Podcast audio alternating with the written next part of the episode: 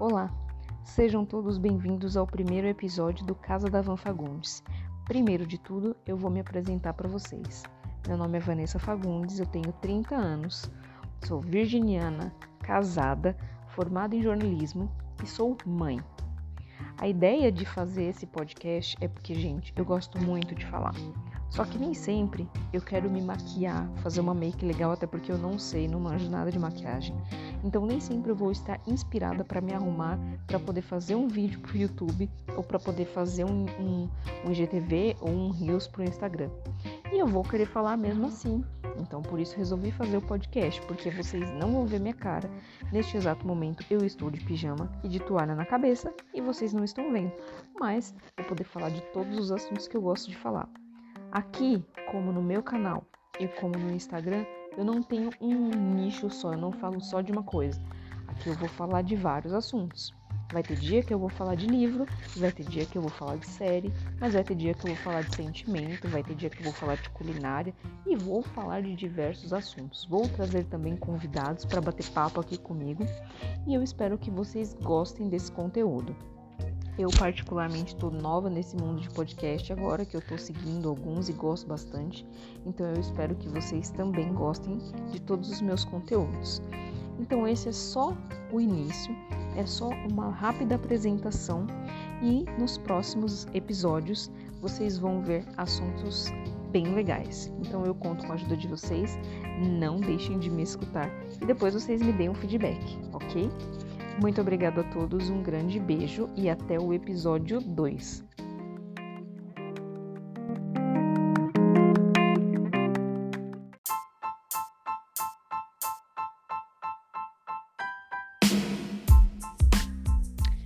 Olá, pessoal, sejam todos bem-vindos ao segundo episódio do Casa da Van Fagundes.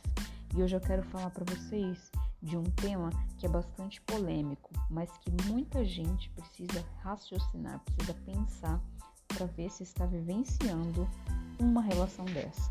Eu quero falar hoje sobre relações tóxicas. Ai meu Deus. Muita gente não sabe, mas relações tóxicas não são apenas namoros, tá, gente? Nem namoro, nem casamento, mas também relações de amizade, relações familiares, qualquer tipo de relação que te põe para baixo, que não te deixa bem, é uma relação tóxica. Eu vou contar de um caso que aconteceu comigo. Eu já tive é, relações tóxicas, tanto amorosas quanto de amizade. A de amizade eu vou fazer um outro podcast falando só sobre isso. Sobre amizade, sobre decepções com amizade, que eu já tive bastantes, uma que até me tocou bastante. Mas esse é um tema para um próximo podcast eu vou falar para um próximo episódio desse podcast. O que eu vou falar agora é de um relacionamento tóxico que eu tive e que eu vivenciei durante um ano, mas que mudou muito a minha vida. E eu posso dizer para vocês com toda certeza que mudou a minha vida para melhor, porque eu pude enxergar a vida de uma outra forma. Mas lá naquela época, em 2000 e bolinha, quando aconteceu, eu não via dessa forma. Foi em meados de 2010 em que eu o conheci. Na verdade, já o conhecia desde a infância, mas eu fui conhecê-lo mesmo é, em 2010. Eu estava acabando de sair de um relacionamento que eu namorava há dois anos, que inclusive foi o meu primeiro namorado, não tive muitos, tá, gente? E acabando de sair daquele relacionamento, acabei conhecendo ele numa época não assim muito propícia, porque ele tinha acabado de perder o pai, e isso, isso me comoveu, porque eu tenho uma ligação muito forte com meu pai. Então acho que isso me, me levou a me aproximar dele. Nós éramos de estados diferentes, né? Eu de São Paulo, ele de Minas. E nós começamos a então nos comunicar. Na época era MSN ainda, e passávamos horas no MSN, e aí mensagem de texto, para vocês verem como era antigo, não é WhatsApp ainda. E a gente começou a se comunicar, e eu acabei terminando. Ai, Desculpa, gente, mas esse assunto me dá sono. Eu acabei terminando com meu ex na época que já não tava aquele relacionamento lá, essas coisas, para poder ficar com o dito cujo. Começamos esse relacionamento e assim, todo mundo diz que quando o pai e a mãe da gente não gosta da pessoa, tanto faz um namorado, quanto um amigo, a gente precisa escutar, né? Só que a gente não escuta não, a gente quer bater a cabeça, quer fazer dar errado para depois escutar o nosso pai e nossa mãe falando: "Olha só, eu te avisei, foi o que aconteceu comigo". Eu fiquei assim, é, como posso dizer, desnorteada. Eu queria viver aquilo, tal. Foi como se fosse meu grito de liberdade, porque eu sempre fui uma pessoa muito fechada eu não era uma pessoa de muitos amigos, eu nunca tive muitos amigos, eu nunca fui de sair.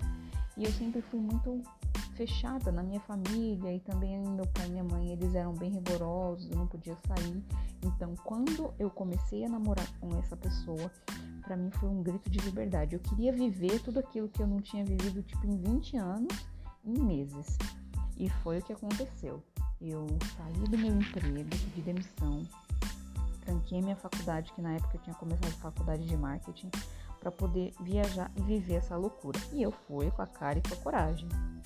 E, gente, é, aquilo não, eu não sei nem explicar o que, que era. É, é tipo aquela música, não era amor, era cilada. Realmente, não era amor, era cilada. Mas eu tava tão cega e eu não sei se era por esse, essa liberdade que eu queria viver que eu não queria enxergar as coisas. Então, assim, eu fui traída? Fui, bastante. Nossa, perdi as contas de quantas vezes isso aconteceu. É, fui decepcionada? Também fui, bastante. É, eu sempre queria acreditar que essa pessoa ia mudar e então eu acabava engolindo bastante coisas. E assim, coisas que hoje eu olho e penso, gente, como eu pude me dar, né? Como eu pude me deixar é, passar por isso, deixar tudo isso acontecer, porque eu fui muito humilhada eu fui muito traída de todas as formas, né? traída minha confiança, me, enfim, de várias formas. E isso mexeu muito comigo, né, na época. Eu lembro que eu sempre aceitava, eu sempre dava uma segunda chance, achando que ia mudar, que ia passar, que tudo ia melhorar e que a gente ia ser feliz depois lá pra frente, que íamos casar, que íamos ter filhos, enfim. Eu sei que isso durou um ano, entre idas e vindas, entre chifres e voltas, e entre eu ir daqui de São Paulo para Minas. Foram várias idas e vindas, foi muito dinheiro gasto em tudo isso. Eu queimei todo o dinheiro que eu tinha pego quando saí da empresa, é, torrando em viagens e saídas, etc. Até que um belo dia, e eu posso dizer com, com exatidão que foi a melhor coisa que aconteceu na minha vida, é, eu recebi um não, né? Não fui eu que, que acabei com essa relação. Ele terminou comigo e eu no dia queria morrer porque não queria aceitar de jeito nenhum, não queria que ele me deixasse. Mas olha, aquilo foi a melhor decisão que ele tomou por nós. Talvez eu fosse ter essa, essa decisão depois, talvez eu fosse enxergar e fosse terminar com ele. Mas não foi isso que aconteceu. E na época eu, eu chorei muito, eu não queria aceitar, e foi aquilo, foi muito difícil, foi muito doído. E eu acho que o que mais doeu foi que eu ter que ouvir essas coisas do meu pai, por exemplo, da minha mãe, que tinha me avisado e tal, porque você já vem com aquela bagagem de ter terminado com a pessoa, de ter passado por tudo aquilo, por ter sido traído, humilhado, etc, etc, e você ainda tem que escutar das pessoas que te avisou que aquilo ia acontecer. Então, para mim foi muito sofrido. É, passado isso, esse término, né, que foi, a gente ficou um período de um ano mais ou menos nesse vai e volta, quando a gente terminou, eu resolvi voltar para São Paulo, porque eu já estava morando lá em Minas, e aí voltei para São Paulo. E eu tive um período bem assim, de luto mesmo, sabe? Porque eu tenho isso, de ter o meu luto. Tanto faz com uma decepção amorosa ou amizade ou qualquer coisa, eu preciso vivenciar aquele luto. Então eu preciso tirar o meu período ali para poder sofrer, para poder chorar. E eu fiquei assim muito mal. É, de 50 quilos que eu pesava na época, eu fui para 37 quilos. Fiquei pele e osso, nada me servia, nada. Eu só ficava de pijama em casa, fumando igual uma caipora, porque na época eu fumava. E tive esse período. E aí eu conheci uma, uma amiga, né? Que é um, um tema para um próximo episódio. Que foi a pessoa que me tirou disso tudo e, e aí eu voltei a sair e tal. Falei, gente, aí passou aquilo, sabe? Tipo, foi aquele sofrimento que eu fui lá no fundo do poço e de repente eu voltei com tudo por cima, sabe? Tipo, acabou aquilo, eu não sofria mais.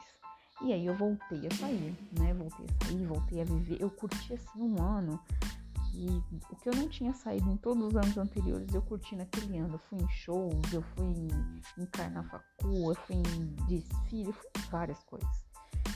E daí, gente, teve uma época, eu fiquei um ano também durante esse período aí, bastante, aproveitei, muito, saí muito, bebi muito, beijei bastante gente, conheci muita gente. E daí eu falei, gente, eu preciso sossegar. Eu tinha na época 21 para 22 anos, e eu falei, não, eu preciso sossegar. E eu, quando eu coloco uma coisa na minha cabeça, é aquilo. E eu falei, não, agora chega, acabou dessa vida de ficar saindo, de ficar bebendo, até porque não ia durar muito se eu continuasse naquela pegada que eu tava. E falei, bom, gente, acabou agora essa minha vida de balada, vai acabar. Realmente, gente, de fato, eu falei que iria acabar. Marquei com as minhas amigas, nós fomos ao Vila Caltrin, que é uma casa famosa aqui de São Paulo, que toca sertanejo. Falei, gente, essa é minha despedida de solteiro, porque depois dessa noite eu vou arrumar um namorado. E eu fiquei, gente, desesperada, tá? Porque eu fiquei um ano solteira, eu fiquei pensando que nunca mais ia arrumar ninguém. E aí eu me inscrevi em todos aqueles sites de relacionamento e conheci um monte de gente que foi um monte de furada. Mas, é, depois de tudo aquilo, todas as furadas, de tudo, eu conheci o homem da minha vida, que é o meu marido com quem estou casada até, casada até hoje. Hoje nós temos oito anos juntos, sendo quatro anos de, entre namoro e noivado e quatro anos de casamento. E temos o nosso filho Rael. É, o que eu quero dizer com tudo isso, gente, é que relações tóxicas acontecem de todas as formas e que a gente hoje, né? Hoje eu posso ver que essa relação me fez amadurecer muito. E eu, eu espero que seja essa a visão que algumas pessoas tenham depois de sair desse relacionamento. Em primeiro lugar, a gente tem que enxergar que é uma relação tóxica. Em segundo lugar, nós temos que sair dela. Nem sempre a gente tem força para sair dela. Às vezes é até a própria pessoa que é tóxica com a gente é que bota a gente para fora dessa relação. Mas se isso não acontecer, eu acho que você tem que enxergar que aquilo não está fazendo bem para você e sair fora. E depois disso, isso tem que servir de lição para você, de aprendizado. Tudo aquilo que você viveu, tudo aquilo que você presenciou, tudo, tudo aquilo de, de ruim, tudo que você passou, você tem que usar de exemplo para você não fazer de novo lá na frente. Entendeu? Tudo que eu fiz, tudo que eu, que eu fiz de errado, todas as crises de ciúme, todas as discussões, todas as perdas de controle que eu tive no meu relacionamento de hoje não aconteceu, porque eu não queria vivenciar aquilo. Claro que você não pode vir com os traumas de uma relação anterior e jogar tudo nas costas da pessoa que você está atualmente porque isso não é legal. A pessoa que você tá hoje não tem nada a ver com o que você sofreu no passado. Mas pegue fragmentos dessa sua relação que não deu certo para fazer a sua próxima relação dar certo. Isso é um conselho que eu deixo para vocês. E é isso, gente. Eu quis contar para vocês um pouquinho da minha história, que é esse relacionamento tóxico que eu tive. Se você já teve um, se você saiu dele, não fique só pensando nas coisas ruins, tá? Veja tudo como aprendizado. Se você está numa relação tóxica e deseja sair, corre. Corre que ainda dá tempo. Repense tudo, veja se vale a pena ou não. A maioria das vezes não vale a pena. E sai fora, gente. Sai fora porque não vale a pena geralmente. Essas relações não têm futuro. Então corre, vai embora, termina, cada um pro seu lado, cada um vai viver sua vida entendeu? Vim fazer um tratamento, às vezes você precisa passar por uma terapia, também foi o meu caso, muito tempo depois eu fiz terapia. Então façam uma terapia, mas não fica numa relação que não vai te dar futuro, não fica perdendo sua vida em algo que não vai te dar futuro. Às vezes a pessoa que, que é a pessoa da sua vida, que quer construir uma vida com alguém, tá ali te esperando e você tá preso numa relação que não vai para frente. Então saia dessa, sabe? Se desamarre, sabe? Solte as, as trancas, as algemas e saia disso e vai viver uma coisa que realmente vale a pena. Então é isso, pessoal. Ficamos aqui por aqui. Esse é o segundo episódio. Espero que vocês tenham gostado desse episódio, dessa historinha. Vão ter muitas outras mais histórias e vivências da minha vida e coisas que eu acho que pode ajudar vocês, conselhos que podem ajudar vocês. Então, um grande beijo e até o próximo episódio do Casa da Van Fagundes. Até lá!